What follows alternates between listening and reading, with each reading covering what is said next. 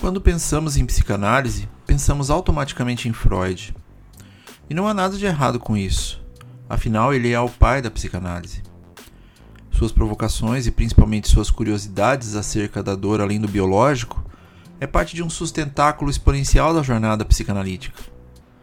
Afinal, é um assunto realmente fascinante.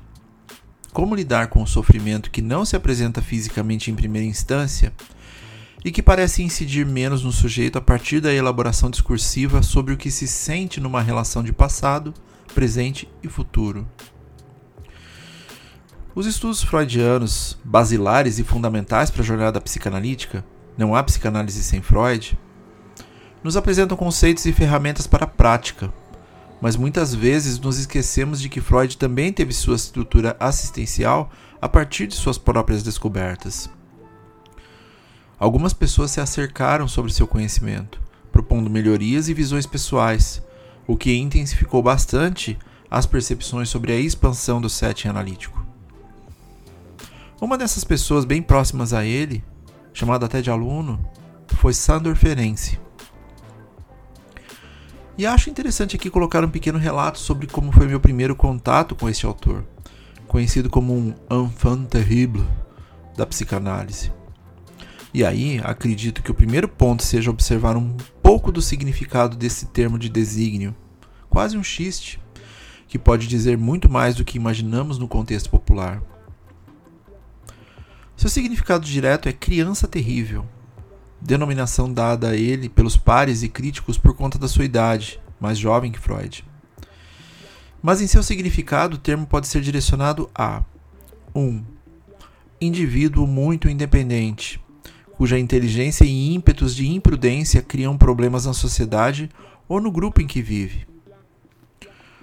2. Indivíduo geralmente jovem, cuja inteligência e contribuição pessoal sobressaem entre a de seus pares. O primeiro texto de Ferenczi ao qual tive acesso alguns anos atrás foi exatamente seu primeiro texto, do alcance da ejaculação precoce. Eu já estava na jornada havia algum tempo e me incomodava muito a ausência de homens no setting analítico contemporâneo. E principalmente a ausência deles também na constituição primária da psicanálise como elementos do sofrer. Não que eles não sofram, mas em nível pessoal, porque certamente eles geram muito sofrimento. Isso é mais presente no setting analítico.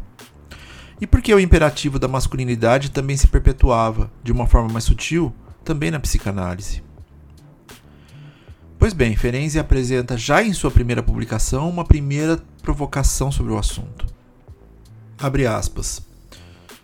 Deixando de lado casos francamente patológicos de ejaculação precoce, quase sempre associados a inúmeros outros sinais de neurastenia sexual e sempre imputável a uma excessiva masturbação, parece que, de modo geral, o sexo masculino apresenta, em relação ao sexo feminino, uma ejaculação precoce relativa em outras palavras, quando a duração da fricção no homem é normal, grande número de mulheres não chega ao orgasmo.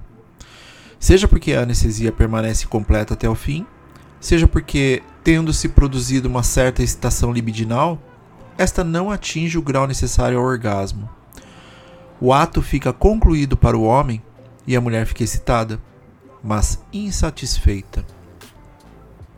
Fecha aspas. Isso era 1908. Imagine como os colegas do sexo masculino de Ferenczi receberam tal afronta. A sociedade da época e sua relação com o machismo, que em muitos aspectos perpetua-se até hoje, só poderia apelidar um médico que trazia conteúdos desse tipo como realmente uma criança terrível. E a partir daí, Ferenczi começa a participar da minha jornada pessoal, porque eu sentia que esse mal-estar relacionado ao sofrimento masculino mascarado com essa potência de engula esse choro, que eu tanto encontro no set analítico, nas trocas com pares, com os pais de adolescentes e principalmente na cultura expandida tão relevante para a clínica psicanalítica, agora teria bases constituintes conceituais e, por mais incrível que possa parecer, extremamente contemporâneas. E se você se interessa por elementos de uma clínica mais contemporânea e desafiadora, que possa ser provocativa, mas também muito empática, eu tenho um recado. Fico feliz em compartilhar que a psicanalista Karina Camacho, também entusiasta do autor, e eu construímos o desejo de trazer os conceitos mais importantes, casos clínicos e elementos fundamentais da clínica de Ferenzi para um curso, em parceria com a Escola de Psicanálise de Curitiba, a EPC.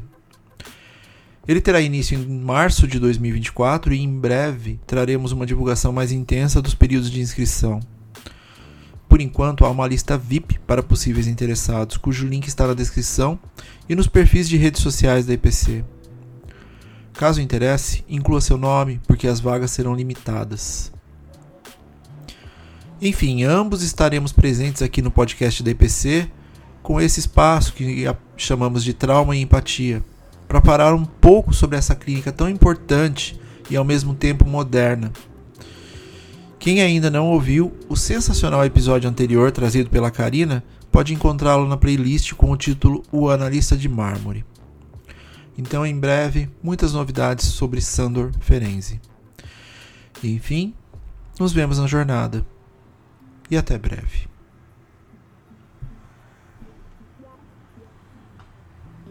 yeah,